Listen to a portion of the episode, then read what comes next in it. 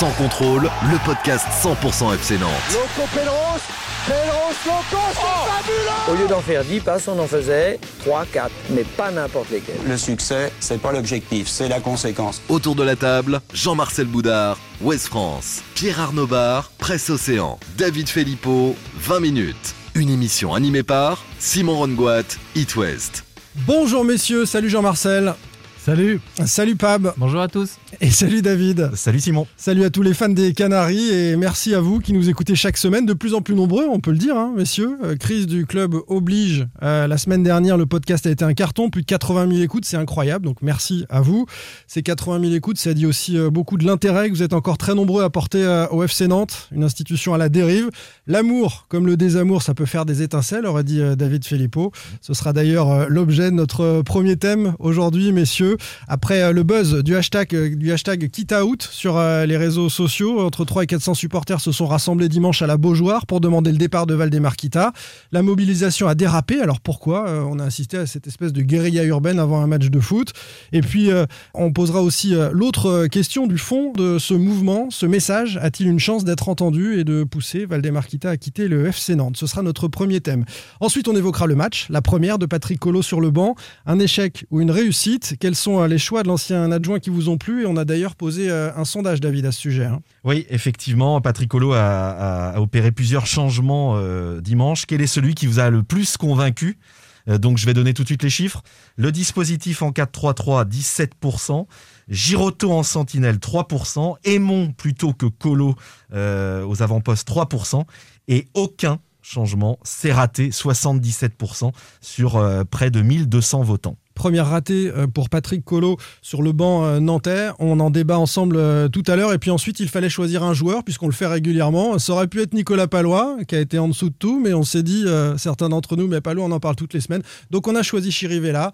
Et euh, on va se demander, euh, Chirivella, il sert à quoi? Sans contrôle, L'actu des Canaries a une touche de balle.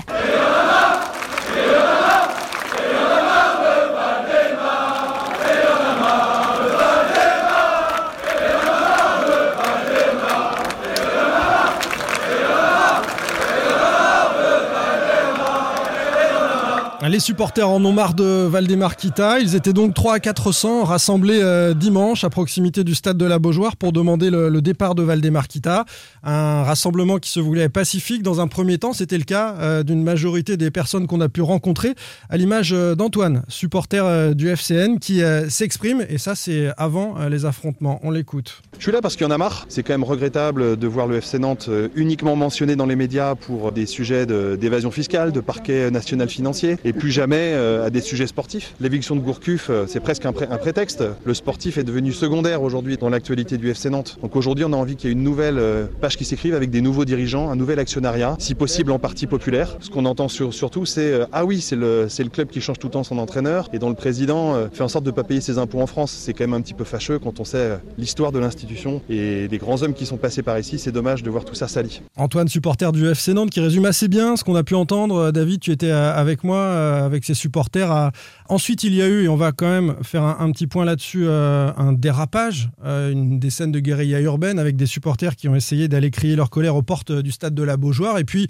des CRS qui ont décidé de leur barrer le passage. On n'a pas vu un grand dialogue entre les deux, hein, de part et d'autre. Non, il n'y a pas eu beaucoup bon. de sommations finalement, beaucoup de, de dialogue, hein, comme tu viens de le dire, entre les CRS et, et les supporters. En fait, les CRS ne voulaient pas tout simplement que les supporters accèdent au parking de la Beaujoire, qu'ils s'approchent un peu plus de l'enceinte. Ils étaient encore très loin hein, quand on connaît le, la, la, comment dire, la, la grandeur du, du parking, de la superficie du parking de la Beaujoire. Ils étaient très loin, mais ils les ont tout de suite bloqués. Et c'est vrai qu'il n'y a pas eu de dialogue. Il y a eu tout de suite, euh, les CRS ont tout de suite balancé des, des, du- des gaz lacrymaux. D'ailleurs, même nous, journalistes, on s'est retrouvés au, Eh oui, milieu on de- au milieu. de tout ça.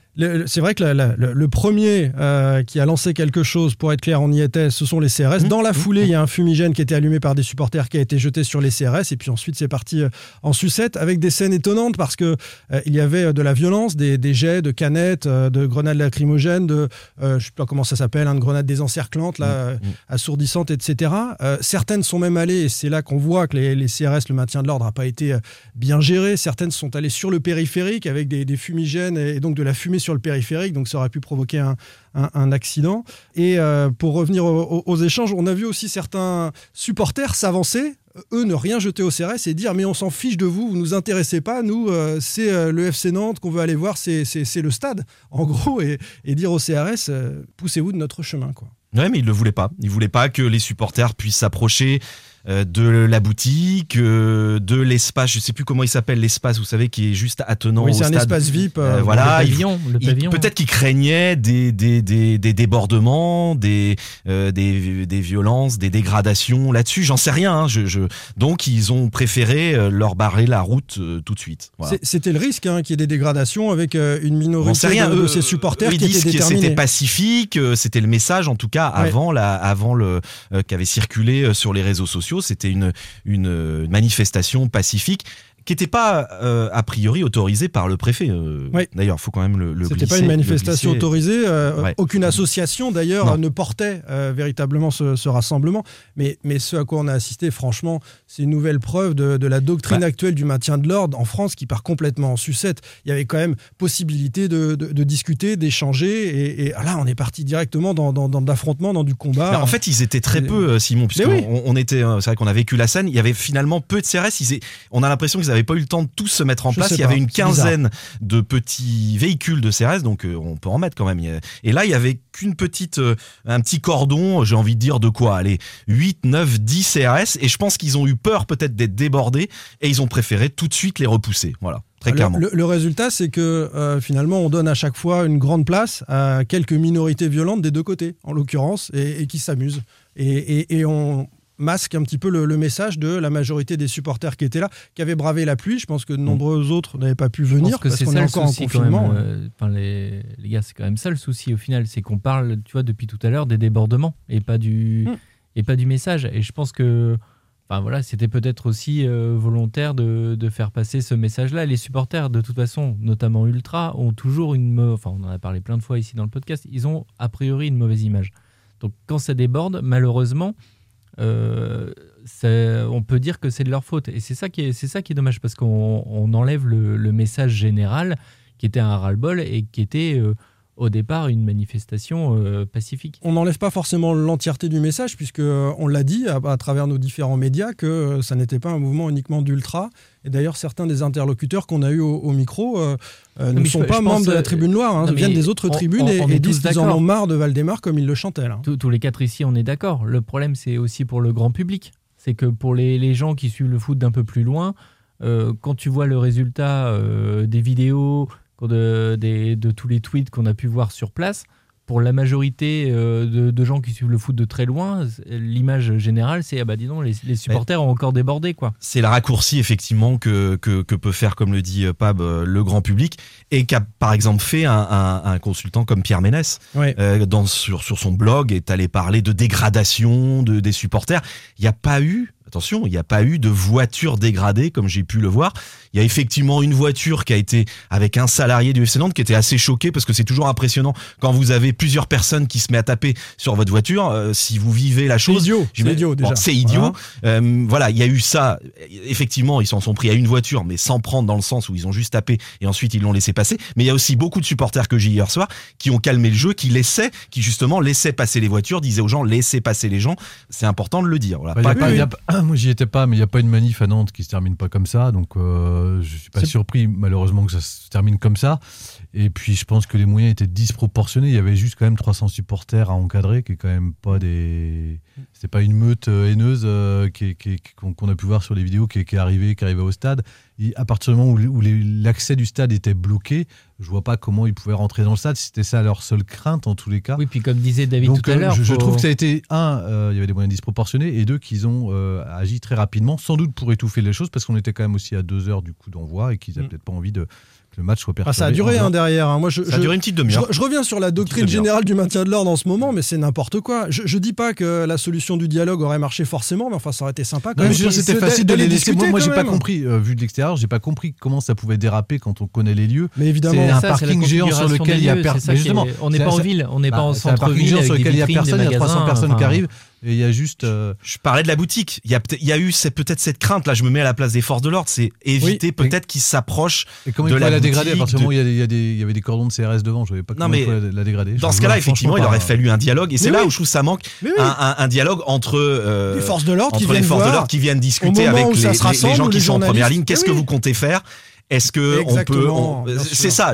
a priori, il n'y a pas eu de dialogue. J'étais pas au sein des supporters, mais je crois pas. David, il n'y en a pas eu. On n'a eu aucun écho de ça, et on était, euh, c'était très pacifique à échanger avec les mmh, supporters, mmh, à mmh. faire des interviews. Et à ce moment-là, si des gens viennent en disant, écoutez, nous sommes les forces de l'ordre, vous en avez après l'institution FC Nantes, ils sont pas venus manifester contre la police. Hein. Euh, voilà, comment vous comptez euh, faire les choses, et on peut vous accompagner pour que ça se passe bien, puisque vous voulez que ce soit pacifique. Et, et à ce moment-là, même s'il y a quelques éléments violents, ils étaient piégés par cet échange avec la police parce qu'ils n'auraient pas respecté le contrat. En l'occurrence, il n'y a pas eu tout ça. Quoi. Mmh, mmh. On a assisté à des, choses hallucinantes, avec des banderoles aussi dans un second temps qui ont exprimé une colère légitime contre l'institution en péril. On a pu en lire euh, quelques, quelques-unes à l'égard de, la direction, des agents aussi, de joueurs qui gravitent autour du club, etc.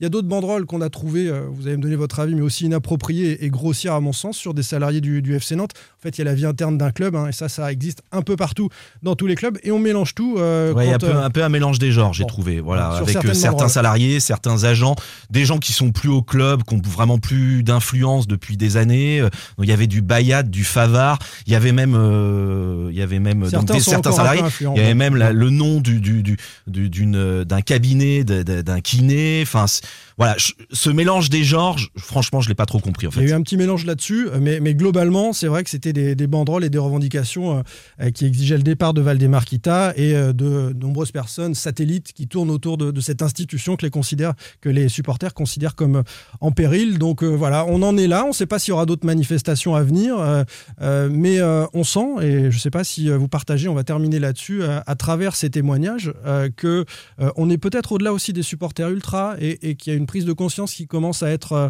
euh, plus générale sur le, club qui est en difficulté. C'est un, ras-le-bol. Je pense que la semaine euh, dernière, avec l'éviction de Gourcuff, les... en fait, la semaine dernière, il faut, enfin, faut la résumer quand même en deux secondes, elle est, elle est terrible. Il y, a, la défaite 4-0 contre Strasbourg qui était quand même relégable. Il y a le départ de Christian Gourcuff. Il y a les perquisitions euh, à la Jonelière qui visait euh, a priori Mojibaya, euh, l'avocat de Cardiff qui saisit la Fédération française de football par rapport à l'affaire Emiliano Sala, tout ça en trois jours. Ça fait quand même énormément de choses. On peut ajouter notre travail journalistique qui est mis sous pression, puisqu'il y a eu beaucoup ah de débats en interne chez, chez les bah sur la façon dont on, travailler autour de ça. On parle de tout ça, l'actualité du FC Nantes, elle n'est pas, elle est pas florissante. Tout à l'heure, Simon, tu parlais des, audiences de l'épisode de la semaine dernière. On, a fait on en a parlé pendant très longtemps de, la crise au FC Nantes. Et le problème, c'est que cette crise, elle est latente depuis euh, des mois, des années. Et là, il y a un ras-le-bol total parce que là, tout explose de partout. David, évidemment, tout à l'heure disait, euh, il, y a, des amalgames où il commence à y avoir un ras-le-bol total sur même des choses satellites au club ou qui touchent la vie privée. Mais on sent que les gens en ont juste ras-le-bol de tout ça.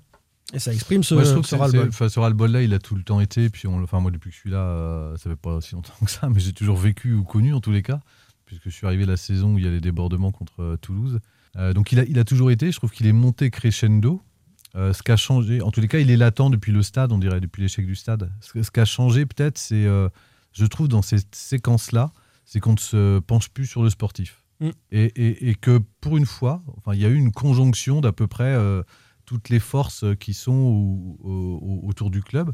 On, va dire les supporters, mais on va voir aussi euh, les analyses dans, dans, dans, les papiers euh, de la presse ou sur les plans télé ou euh, les acteurs qui gravitent autour du club. Il y a une, tout le monde s'est un peu réuni et en fait a focalisé tout de suite sur, sur, la direction. Et ça, je trouve que c'est un, un, vrai changement. On n'a même pas essayé de chercher d'excuses, on n'a même pas essayé d'analyser le, Mm. l'éviction de Christian sportif. Voilà.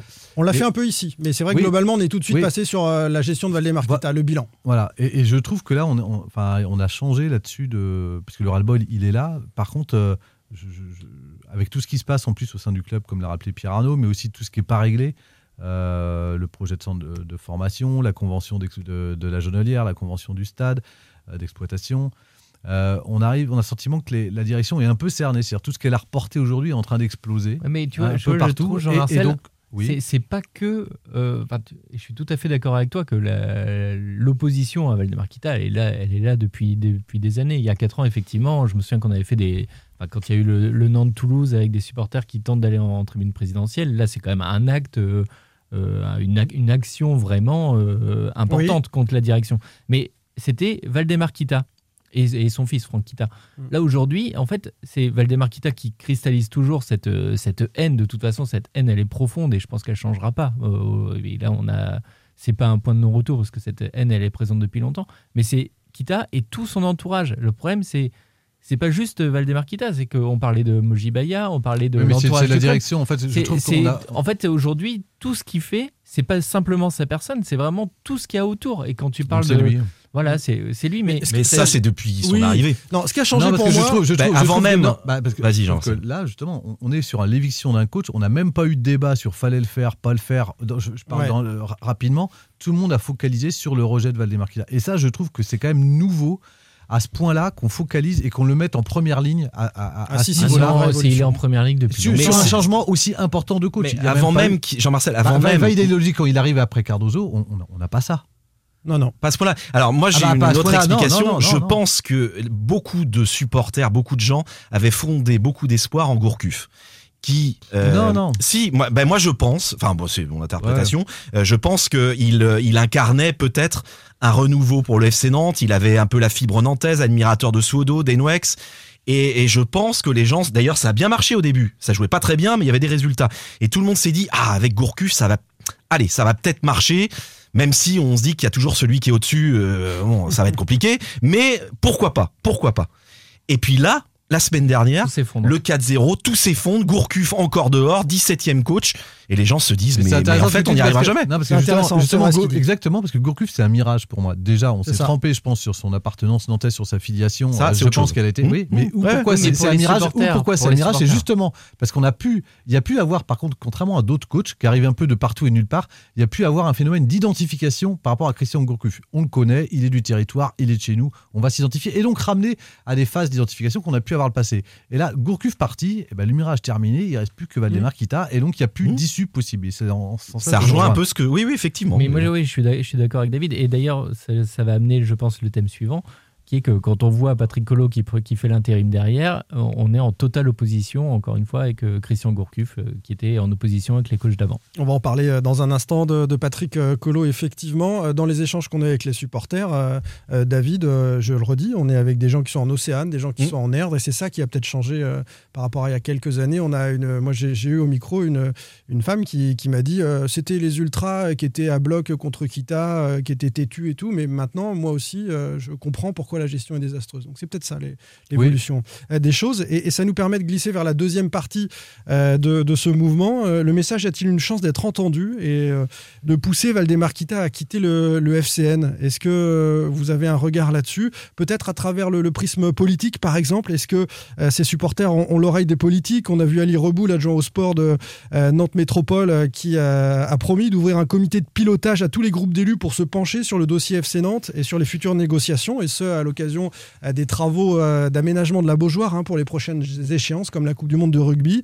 Euh, le FCN doit rester au sein de la métropole, a dit Ali Rebou. Est-ce que les politiques peuvent voilà, être un relais de ses supporters?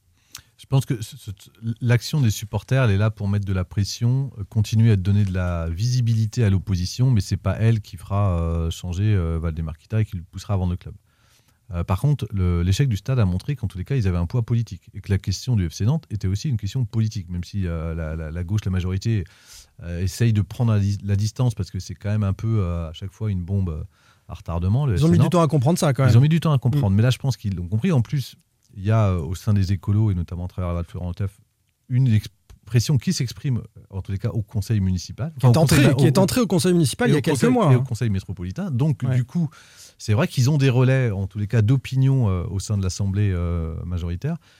Et je, trouve que ça, c'est nouveau. Et je trouve qu'en tous les cas, il y a aujourd'hui une distance, peut-être, des, politiques, en tous les cas, une crainte de voir faire ce qui, enfin, ce qui se passe avec Valdemar Kita. Et pour la première fois, ils ont un moyen de pression qui est réel. C'est le renouvellement du bail. Il y a le renouvellement du bail. C'est-à-dire que si Valdemar Kita avait fait son centre de formation comme il rêvait de le faire avant, en disant Moi, je me barre, je vous fais un bras d'honneur. Je vais, à je vais à Anceny ou je vais à Pont-Saint-Martin ou je vais je sais pas où, à Châteaubriand ou à. Voilà ou même en Vendée. Ou à La Roche-sur-Yon. Ou à La Roche-sur-Yon, s'il voulait. Euh, ou même à Paris, ce serait plus simple pour lui. mais, euh, mais en tous les cas, là, il avait les moyens, il, détenait encore le calendrier et, euh, et, le scénario. Aujourd'hui, dans six mois, si, le, si, la métropole lui dit il n'y a pas d'accord, bah non, bah vous n'avez pas de Genelière, vous n'avez pas d'exploitation de stade.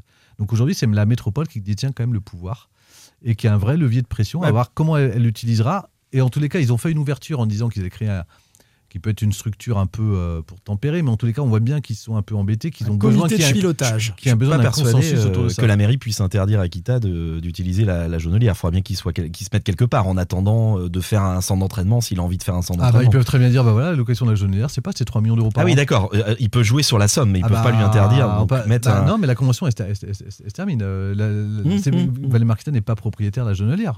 Tu veux dire mettre un, tarif prohibitif pour non, que... Mais c'est en tous les cas un moyen de pression qu'ils ont énormément sur lui pour lui demander des comptes ou des, ou des gages. Et puis après, concernant la, vente, en tous les cas, euh, ce qui décidera Valdemar Kita de vendre, ce sera plus le contexte économique. Et, même si euh, ça peut jouer en tous les cas sur, sur, sa fibre, mais moi, j'y crois pas là. Un peu moins les pressions politiques Ce sera, local. Ça peut être à la fois le, contexte politique qui ne lui permet pas de faire ce qu'il veut, et ensuite le contexte économique. On voit bien que le foot, avec Mediapro, il y a quand même aujourd'hui... Euh, en tous les cas, euh, euh, on va dire tout est à peu près favorable euh, pour avoir une accélération du temps. Mais je trouve qu'on est à un moment de bascule pour répondre à ta question. moi, j'ai un doute là-dessus. Je sais qu'il y a déjà eu des, grosses crises au FC. On a connu depuis son arrivée, depuis 13 ans. Il y a eu des, moments, des manifestations comme ça. C'était chaud. On se souvient de Toulouse, t'en as parlé, Pape, tout à l'heure. Le président Kita été sonné. Là, lundi, il était sonné, manifestement. Mais j'ai envie de dire, comme disait Pascal Pro, il a le cuir épais euh, et, il en a vu d'autres. Et je suis pas sûr que ça le fasse, euh, ça le fasse vraiment vaciller, changer d'avis et, vouloir vendre le club. Euh, c'est sa danseuse, c'est son train électrique, comme me disait quelqu'un tout à l'heure au téléphone qui le connaît un peu. C'est son petit train électrique, il joue avec et je, suis pas persuadé que ça le fâche. Euh. Ouais, je suis pas sûr qu'il va qu'il continue de s'amuser. Si, si ce train électrique là lui apporte un redressement fiscal de 10 millions d'euros, si ce train électrique là lui donne, lui ouvre en plus d'autres euh, enquêtes judiciaires sur les sur les transferts, si ce train électrique là lui permet pas de créer un centre de formation ou un stade pour créer un actif pour revaloriser son club, si ce train électrique là en plus voit qu'il il va gagner deux fois moins de, de, droits télé, a priori, selon les, prévisions les plus optimistes après la, déroute de, Media, de Mediapro. mais sûr que ah, il faut que les contreparties qu'on ne connaît pas toutes soient vraiment conséquentes. Oui, voilà. Bah, il faut mm. aussi qu'il ait. Oui, puis il faut aussi qu'il ait. Si le club, il est, il est vendeur en fait. S'il y a quelqu'un pour l'acheter, on l'a vu il y a un an et demi. S'il y a quelqu'un pour acheter le FC Nantes, euh, c'est un homme d'affaires. S'il y a, quelqu'un qui vient avec un chèque en disant je vous le prends à temps, il le vend. Bon, je, le répète, bon courage à celui qui va vouloir négocier avec Valdemar Kita. ça va pas être triste. Hein. C'est pas, le moment de vendre. C'est pas le moment de vendre. En fait. Non, bah, non, non mais c'est pour ça que voilà, pour moi, je rejoins un peu David en disant que euh, il a, il a les épaules très larges, euh, il a la pression. Et puis il a des affaires florissantes invisiblement en parallèle. Hein, donc euh, bon, il est pas, je pense pas qu'il soit exsangue euh, au niveau financier. Il a envie de continuer à euh, s'amuser un peu. Il a, il a envie de continuer. la seule chose qui pourrait, euh, effectivement, c'est si une affaire, une affaire vraiment grave sortait sur lui. On peut penser peut-être à quelque chose avec, on n'en sait rien, hein, mais s'il y a une enquête sur Moji Bayat, euh, même la fraude fiscale, le soupçon pardon de fraude fiscale, je suis même pas sûr que que ça puisse quelqu'un qui connaît bien ce genre d'histoire me disait que ça ça changeait pas grand chose s'il était euh, euh, condamné pour fraude fiscale. apparemment, c'est une amende à payer et ça changerait pas grand chose. C'est plus une ah, affaire pas dans une le amende de 150 euros. Hein, ah oui, mais il suffit de régler. Visiblement, tu règles la note et bon, ça arrive à beaucoup de gens. Alors ça pourrait être une, grosse note, mais je suis pas sûr que ça le ferait, ça le ferait reculer en tout cas. Ce qui est sûr, c'est qu'il est imprévisible. Et ça, on l'a constaté au fil des années. Donc, on n'a pas de boule de cristal, mais on essaye de, dire à ces D'ailleurs, il y a un média, pour info, il y a un média national qui doit sortir quelque chose cette semaine sur le. Je crois que c'est sur le soupçon de fraude fiscale. Donc, vous voyez, on parlait de toutes ces affaires qui sortaient plus ou moins en même temps. Visiblement, il y a quelque chose qui va sortir cette semaine, mais je ne sais pas quoi. Et c'est pas chez moi. Est-ce que tu veux terminer avec une nouvelle citation de Pascal Pro, David? Ou euh, non? Euh... Parce qu'on aime bien écouter les journalistes bah, vous parisiens. Êtes des grands enfants, mais là, je vois pas trop pourquoi je vous dirais ça. Mais non, non les journalistes parisiens en plateau ont souvent des, choses intéressantes à nous dire. Mais là, non, Malheureusement, il n'y en a pas autour de cette table, donc on va continuer le débat. Sans contrôle. L'actu des Canaries a une touche de balle. Avec ce deuxième thème, euh, les amis, la première de Patrick Collot sur le banc, euh, avez-vous considéré euh, qu'il s'agissait d'un échec ou d'une réussite? Et on s'est penché plus spécifiquement, puisqu'on va rentrer dans l'analyse du jeu, sur les choix de l'ancien adjoint de Christian Gourcuff. David, à travers le sondage proposé sur Twitter, tu as donné les chiffres tout à l'heure. Certains vous ont plu, d'autres un peu moins. la majorité a répondu c'est raté, aucun des choix n'a été efficace. Oui, 77%, hein, c'est ce que je disais tout à l'heure. Euh, il y a eu juste 17% le dispositif en 4-3-3 quand même. Mais alors Giroto, Sentinelle et Aimon à la place de Colomboigny, euh, il y a très très peu de votes. On aurait aussi voulu ajouter, mais on n'a pas pu, euh, Blas sur le banc, parce que c'était un choix fort euh, d'un joueur sur lequel comptait énormément Christian Gourcuff et dont il disait qu'il était l'avenir du FC Nantes et un futur actif important des, Canaries. et là, on est dans une revente du joueur, évidemment. Qu'est-ce qui vous a le plus plu alors parmi ces trois ou quatre propositions? Moi, j'ai voté aucun, c'est raté. Ah non, mais il n'y a rien, il y a rien pour moi, il n'y a rien. Toi aussi C'est catastrophique. On va les détailler ensuite. Hein, aucun. 65% de possession de balles pour Dijon à qui il manquait 6 ou 7 titulaires. Voilà. Alors c'est quand même assez dingue. J'ai fait le petit curieux. J'ai regardé tous les matchs de Dijon euh, en termes de statistiques depuis le début de saison. C'est la première fois que Dijon a autant le ballon. Quand même, oui, bah, j'imagine 65% ah pour Dijon. C'est quand même un peu gênant. C'est la première fois que Nantes a, aussi peu le ballon. La lanterne rouge vient chez toi et elle te euh, domine, elle te domine. Mais visiblement, c'était voulu. C'était un choix voulu par euh, Colo, c'est-à-dire jouer vraiment davantage en bloc et, jouer sur la vitesse de Simon et Coco. et la vitesse des monts. Mais il n'y en a pas eu. t'en as pas eu. La vitesse des monts qui va plus vite que Colomboigny. Ça chambre là non, je sais pas, je te pose la question, tu me dis que c'est voulu. Moi, je, sur, le penalty, je parlais des ailiers plutôt. considère pas. Bah. Sur le penalty, la contre-attaque euh, à deux à l'heure de Aymon, elle amène, elle amène le penalty grâce euh, à l'intervention horrible du défenseur de Dijon. Hein. C'est vrai. C'est vrai. Euh, Jean-Marcel, tu nous as pas dit quelque chose t'a plu? Non. Voilà, aucun. Donc on a voté tous les. Non mais on a voté tous les quatre. Aucun c'est raté. Donc première de Colo raté. Maintenant on va détailler ses choix. Le 4 3 Après j'ai pas dit qu'elle était ratée. C'est pas parce que ça m'appelle plus que c'est pas raté. Mais j'expliquerai pourquoi. On a. Oh bah là, moi, attends, et on a même envie de commencer par ça. Allez, vas-y, Jean-Marcel, explique-nous. Ça dépend les, ça dépend les moyens. Ça dépend les moyens que vous lui attribuez. Tu supportes l'OM, hein, c'est ça. On, regarde, on regarde, on regarde du contexte dans lequel il arrive. Oui. Franchement, euh, on pouvait pas lui demander euh, non plus euh, de faire des miracles. Donc je trouve que sa première, elle, elle n'est pas, elle est pas complètement arrêtée, déjà parce qu'il prend un point, il n'a pas perdu. Euh, je vais me dire, on satisfait peu. Ouais. Mais bah oui, oui, oui, mais bon, il faut, voir aussi dans quel état euh, est l'équipe, le vestiaire et, tout ça, mm. et, comment il récupère ça. Et d'ailleurs, je trouve qu'il a été euh, aussi clair. Il en a dit un peu de choses aujourd'hui en conférence de presse, en, laissant aussi entendre ce qu'on avait pu. Alors, qu'a-t-il dit Vas-y, entrons dans le détail, quelques, quelques bah, phrases. quand il a parlé de, par exemple, c'est quoi aujourd'hui pour jouer le maintien Il a dit il faut surtout passer par pied, il faut rester soudé. Donc, en gros, en, bonifiant ou en disant ce qu'il ce qui, ce qui, ce mettait en avant, on s'aperçoit de toutes les lacunes qu'il y avait. Jouer un, un bloc bas, faire les efforts ensemble, mais tout ce qu'on a pointé depuis le début de saison. Donc je pense qu'il revient à la base. Malheureusement, ils sont en train de. Je ne sais pas si le FC Nantes a le temps de redémarrer sa saison maintenant, mais on a le sentiment que c'est un retour euh, à zéro, euh, sans forcément trop de repères. Et je trouve que dans, ce contexte-là, ils sont on n'est pas trop mal tiré. Mais par contre, c'est aussi un remède pour moi d'une équipe qui est malade. C'est-à-dire qu'il n'y a pas de. Il n'y a, pas de, vraie organisation, il n'y a pas de fil conducteur, il y a pas de. C'était un peu du hurrah football sur ce qu'on a vu. Ça a été, euh, ça a été entre la théorie et la pratique. Mais même, même dans ce que dit, même dans ce que dit Patrick Collot, euh, j'ai été là ce matin aussi avec vous, quand il effectivement resserrer les lignes, tout ça. Ok, Nantes est, resté derrière, mais ils ont même en restant, moi ce qui m'a choqué dans ce match, c'est que ok, le message était clair. On reste euh, le, 4-3-3, bien solide, Giroto en sentinelle, on ferme les espaces, on laisse pas, on laisse pas l'adversaire se créer des occasions. Vous avez vu le nombre d'occasions de Dijon, mmh. lanterne rouge de Ligue 1.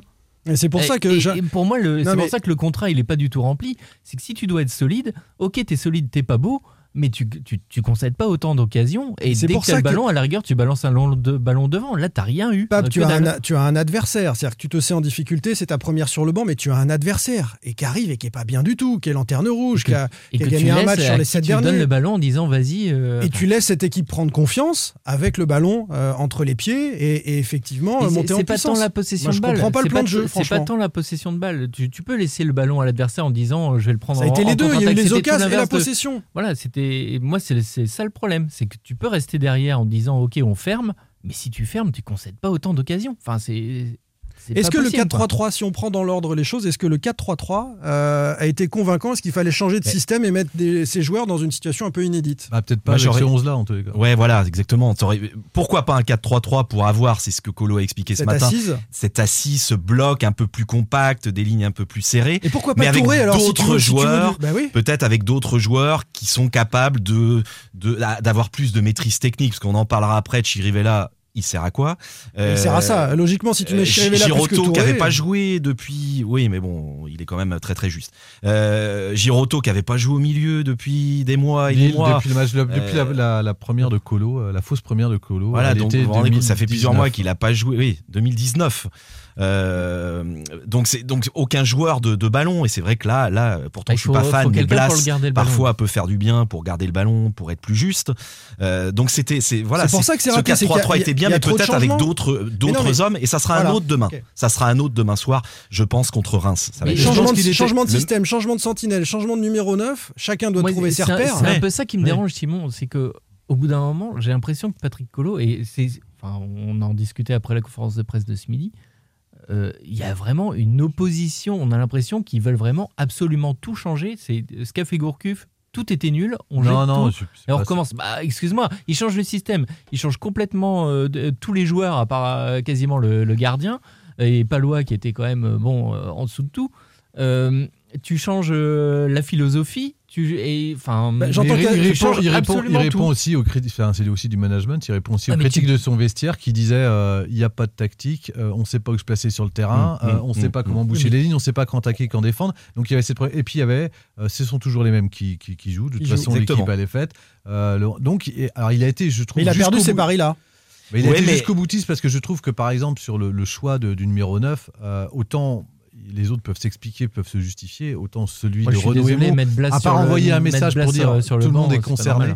Mais bah, c'était pour envoyer un message. Alors peut-être que le, le, message, je pense qu'il est passé. Alors ça n'a pas fonctionné sur le terrain parce qu'il n'y a pas eu de résultat où il n'y a eu qu'un point mais il a envoyé des messages à Blas, à Colomboigny. Et surtout aux autres. Non, non, Gourcuff, il l'a fait à Lens aussi.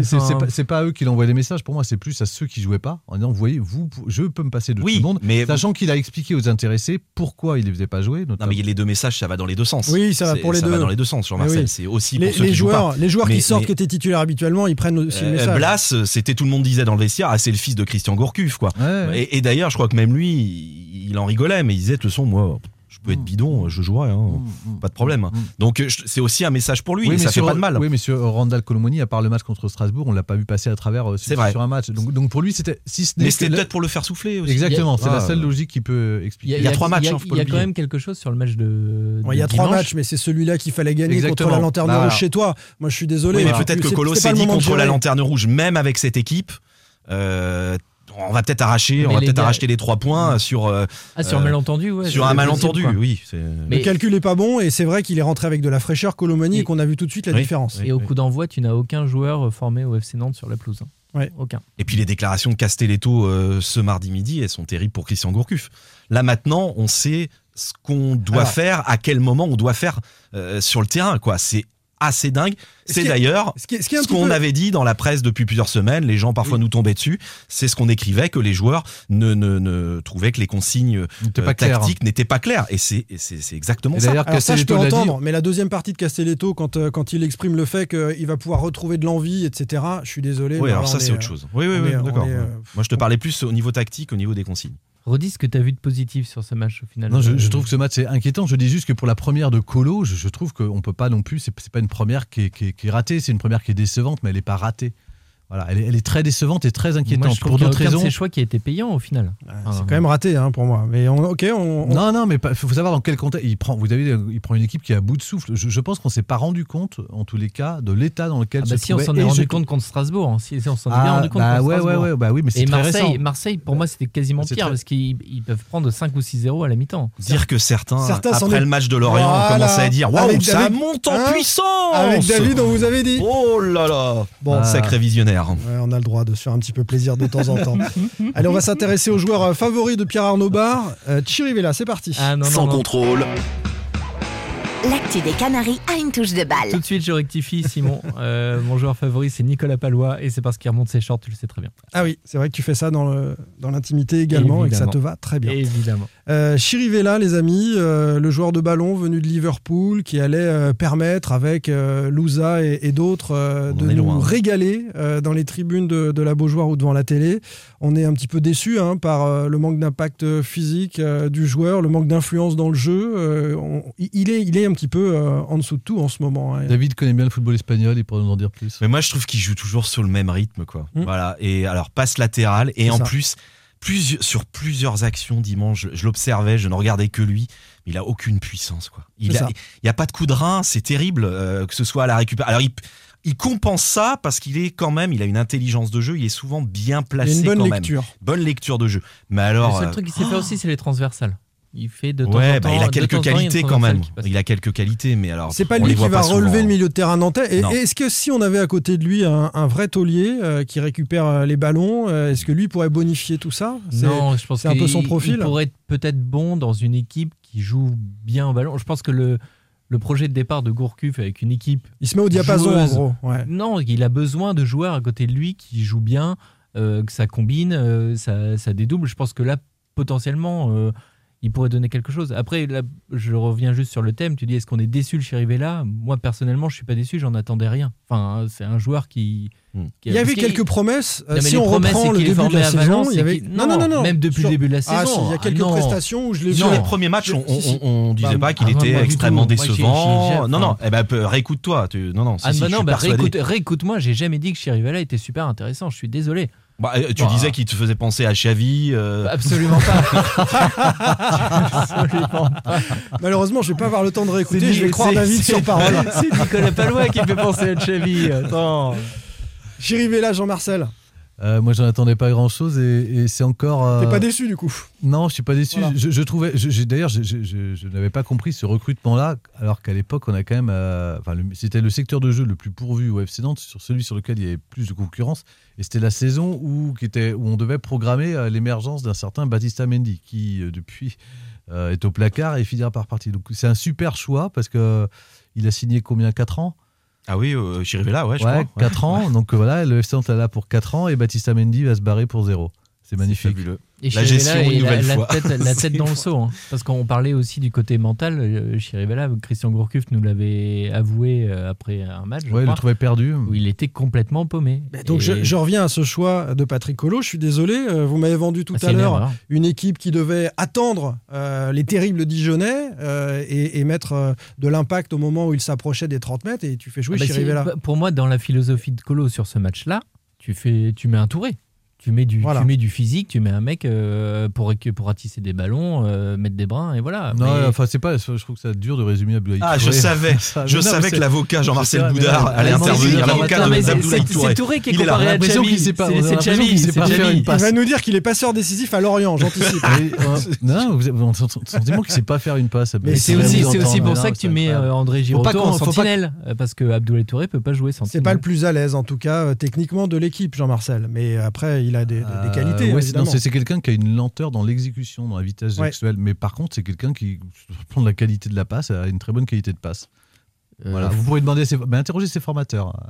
Allez, Non, non, allez mais voir. si- oui, oui, bah, après, on voit les matchs formateurs aussi, hein. sont Sur- unanimes sur sur, la- la... la qualité technique de Touré. Non, mais c'est vrai en plus. Il a Ouais, raison, c'est vrai. Non, sur la qualité de passe, on voit les matchs. On voit aussi que toutes les passes n'arrivent pas et, et qu'il perd un, mais nombre de ballons supérieur à ses coéquipiers. Je suis Mais désolé. là, là où je Non. rejoins, là où je rejoins Pas sur les Jean-Marcel. derniers matchs. Non, oui, là, là Moi, où ce qui est bien, c'est qu'on va Jean-Marcel. parler de Chirivella, on est sur Touré. C'est fabuleux. On a- glissé parce que Jean-Marcel Chirivella- on dérape sur Touré. On dérive. Non, mais je pense que le, problème de Patrick Collot, ce qu'il avait, je, vais le redire, il, avait, euh, il devait envoyer plusieurs messages. Et, et évidemment, je n'ai pas compris sa compo de départ. Autant j'ai compris le changement de système euh, qui est sécurisant, qui est sécurité pour se rassurer, pour rassurer les lignes derrière. Euh, des lignes derrière qui, au passage, sont quand même pas en grande forme, notamment Nicolas Palois. Donc, euh, c'est même plus. euh, Oui, mais tu voulais pas en parler dans l'émission. Oui, non, mais on l'a bah, souvent dit, ça. On Oui, le dit tous les week-ends qu'il n'est pas en forme. Et je, je je l'ai même dit. C'est pire en pire. sur, sur l'association idéale, j'avais dit à André Girotto et, et- et- et Jean-Charles Castelletto en ce moment. Ouais, en ce Donc, moment. C'est vrai. Et, et après, je- par contre, j'ai pas compris en fait le, le 11 euh, qu'il a choisi pour animer son 4-3-3. Même s'il est dit à des circonstances pour faire passer des messages, effectivement, je pense que on- je trouve pas que le FC Nantes puisse se passer de Ludovic, Ludovic Blas en ce moment. Imran de c'est- Chirivella. le 4-3-3, c'est le système parfait pour Imran Louza. Donc euh, voilà. Et puis même, même, même sur les ailes, hein, tu mets un Moses Simon qui est pareil, la tête, euh, la tête dans le seau. euh, qui a fait un- plutôt un bon match. Qui- qui a Oui, fait- oui, qui a- il fait qui a pas plutôt- été le plus mauvais. il fait- regard- il fait regard de plutôt ses un- il dernières un bon match, prestations, mais il euh, était quand même la, la tête dans le seau. On a Marcus Coco qui est pas qui physiquement euh, est pas encore au top visiblement et on a Renaud Aymon qui a été aussi un échec en, en attaque. Donc effectivement sur le système, je te rejoins Jean-Marcel, ça pouvait être pour sécuriser pas mal, mais effectivement le, le 11, je comprends pas.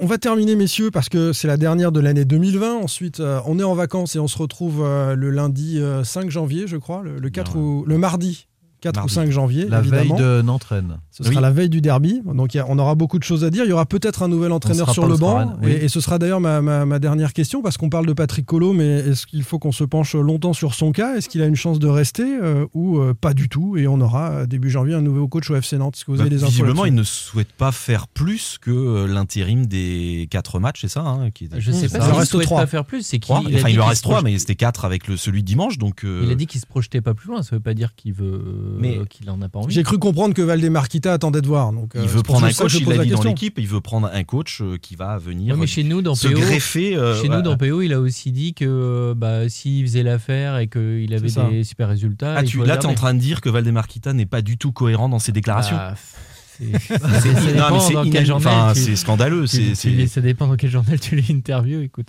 Alors, En tous les cas, Patrick Collot, euh, je ne sais pas si enfin, mais il avait appris euh, qu'il qu'il était, euh, qu'il allait prendre l'équipe euh, en, en lisant 20 minutes euh, par la presse. donc, donc, il peut apprendre, il peut apprendre entre Noël et 1er de l'an qui sera peut-être sur le banc le, le 6 janvier contre Rennes. Je veux dire, tout est, mal- tout est malheureusement possible dans ce club.